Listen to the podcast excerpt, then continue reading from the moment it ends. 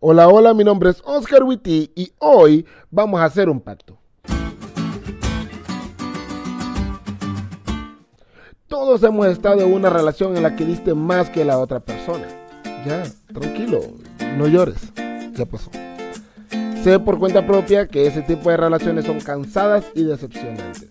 Porque eso de que vos siempre estés dispuesta a ir a verlo jugar fútbol, aunque sea malísimo, pero que él no esté dispuesto a ir a una reunión familiar tuya, eso no está bien.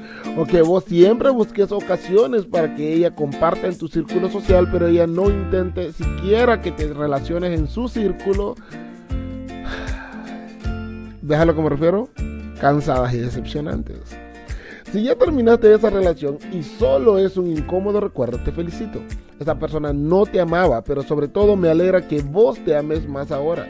Pero si actualmente estás en una relación en la que das más que la otra persona, termina eso hoy mismo. Esa persona no te ama y vos no mereces menos que amor. Porque nadie quiere una relación en la que dé más que su pareja. Estoy seguro que el tiempo que duró esa relación no la pasaste como en fiesta y, definitivamente no quedaste con ganas de tener otro igual. Ahora, quiero que veas algo. Quiero que veas todo lo que Dios ha hecho en su relación con vos. Los pactos rotos, las promesas incumplidas, la infidelidad, la falta de voluntad para cambiar. Todo eso solo de tu parte. Versus su renovación de pacto, sus promesas cumplidas, su fidelidad en medio de tu infidelidad y su iniciativa para renovarlo todo. Esta semana aprendimos que el pacto es la forma como Dios se relaciona con nosotros y que Él siempre pone más que nosotros, hace más que nosotros. Pero si a vos no te gustó la relación que tuviste en la que diste más que tu pareja, ¿por qué hoy das menos en tu relación con Dios? ¿Cómo crees que se siente Dios? Créeme que esta pregunta puso mis prioridades en perspectiva.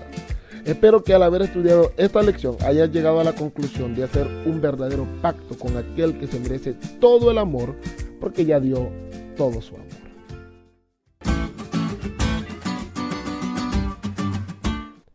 ¿Te diste cuenta lo cool que estuvo la lección? No te olvides de leerla y compartir este podcast con todos tus amigos. Es todo por hoy, pero mañana tendremos otra oportunidad de estudiar juntos.